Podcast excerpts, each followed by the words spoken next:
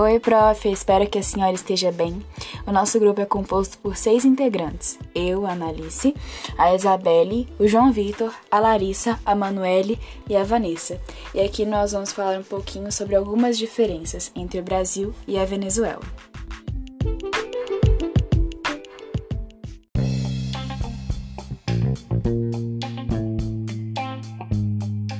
E a primeira diferença que nós vamos abordar é entre os regimes políticos. Desde 2013, quando Nicolás Maduro assumiu a presidência, a Venezuela está a caminho de um regime político autoritário. Isso significa que o país vive sobre um sistema cuja base é caracterizada por uma obediência absoluta à autoridade, ou seja, ao presidente, pela oposição à liberdade individual e pela expectativa inquestionável da população. Em comparação com o Brasil, notamos uma diferença significativa nos regimes políticos e em seus mecanismos, visto que o Brasil adota uma democracia representativa, o que se torna questionável com o governo Bolsonaro, e a Venezuela o autoritarismo. A democracia adotada pelo Brasil é caracterizada pela soberania popular, que se efetiva pelo exercício do voto e as deliberações coletivas não são tomadas diretamente pelos cidadãos, mas por pessoas eleitas para tal finalidade. Enquanto que na Venezuela isso não é possível, pois o autoritarismo não reconhece o direito dos cidadãos na tomada de decisões políticas.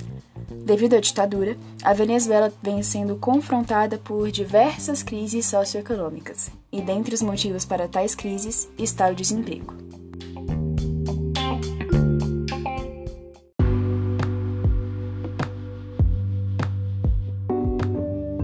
E como indicador socioeconômico, nós escolhemos a taxa de desemprego. No Brasil, inclui-se 489 mil novos desempregados nas estatísticas, que somam 14.761 milhões de trabalhadores desocupados, segundo dados da última Pesquisa Nacional por Amostra de Domicílios, a PNAD contínua, divulgada dia 29 de junho de 2021 pelo Instituto Brasileiro de Geografia e Estatística, o IBGE. Esse número só não é ainda maior porque muitos brasileiros desistiram de procurar uma ocupação, a população desalentada atingiu patamar recorde, reunindo 6 milhões de pessoas, crescendo 25,1%. Vale destacar que o IBGE considera como desempregado apenas o trabalhador que efetivamente procurou emprego nos últimos 30 dias anteriores à realização da pesquisa. Na análise que observa o trimestre de fevereiro a abril de 2021, o índice de desemprego se mantém em 14,7%, o maior desde o início da série histórica do IBGE em 2012.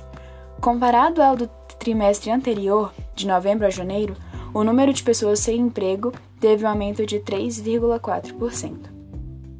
O alto índice de desemprego no Brasil possui diversas causas, tomando como base os anos anteriores a 2020, já que a principal causa do desemprego deste ano foi devido à crise do coronavírus.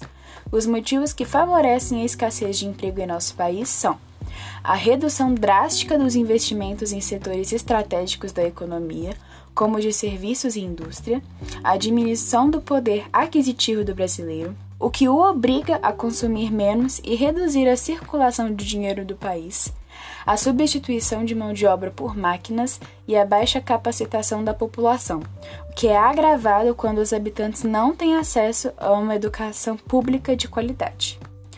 Para o ano de 2021, essa alta no índice já era esperada, afirma Luiz Alberto de Paiva, economista e presidente da Corporate Consulting. Paiva explica que um dos fatores para a elevação da taxa foi o fim de medidas adotadas pelo governo para atenuar a crise provocada pelo coronavírus.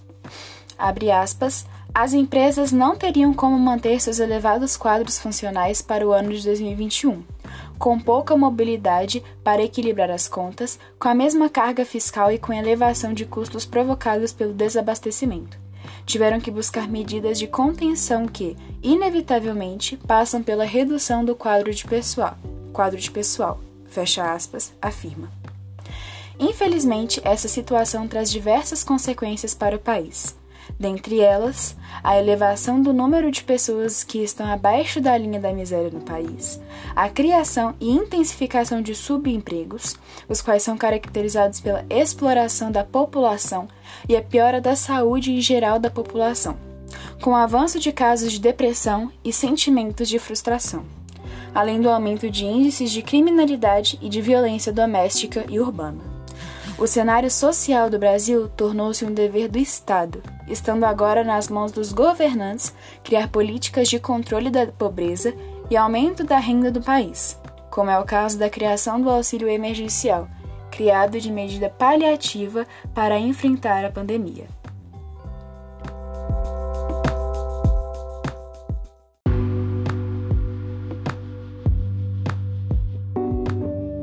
Falando agora sobre a crise de desemprego na Venezuela. Na década de 70, a Venezuela atingiu seu auge com o desenvolvimento de seu petróleo. Tornando-se um país petroleiro, a Venezuela passou a ser o país mais rico da América Latina, tendo uma base sólida nesse ramo. Os fortes investimentos do petróleo, no entanto, seriam estopim de suas futuras crises pois a partir do momento em que a sua dependência do petróleo fixou suas raízes, a Venezuela fechou os olhos para outras fontes de economia.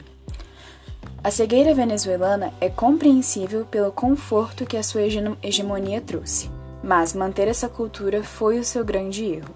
Com o decorrer dos anos e as diferentes mudanças no cenário internacional, o país começou a enfrentar suas primeiras crises políticas, a ascensão de Hugo Chávez à presidência mudou a gestão do petróleo, quando iniciou-se um maior investimento em auxílios públicos pelo governo.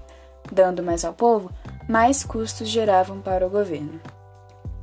Diante dos diversos custos públicos, uma má gestão crescia, e o capital intelectual caiu em desuso e abriu uma fissura que, que cresceria profundamente e deixaria a Venezuela no inédito buraco.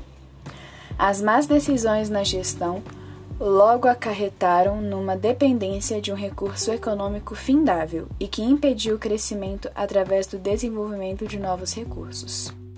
Enquanto a inflação atingia o país, uma crise política surgia com o atual presidente, Nicolás Maduro. O descontentamento político tornou a crise do petróleo na Venezuela pior. Por consequência, a inflação piorou e progrediu tornando-se hiperinflação. Os venezuelanos tiveram sua moeda, o bolívar venezuelano, totalmente desvalorizado, ao ponto de um dólar americano custar cerca de um milhão de bolívares. Tamanho era o rombo. Com a desvalorização da moeda, a desvalorização profissional acertou em cheio todas as classes sociais, desestabilizando quaisquer hierarquias entre as camadas populares. Até mesmo um grande docente universitário não conseguia arcar com suas despesas individuais. Os venezuelanos mais pobres não só começam a enfrentar a fome, como somente têm condições para tentar enfrentá-la. Em 2019, as ofertas de emprego caíram em 42% e atualmente já atingem 54%. Por fim, os baixos salários não suprem os altos preços a hiperinflação forçou o governo a imprimir mais e mais dinheiro, deixando o país nessa encruzilhada. A Venezuela tem contas a pagar por longos anos de seus empréstimos com a China e Rússia, mas já anunciou sua impossibilidade no momento. Em contrapartida, o povo emigra, buscando refúgio nas divisas do Brasil e Colômbia. Isso cria atrito com as populações locais, principalmente no estado de Roraima, que influencia em sua disponibilidade de empregos. No Brasil, os venezuelanos enfrentam um novo drama: a crise de um estrangeiro num país que, mesmo perto, está tão distante.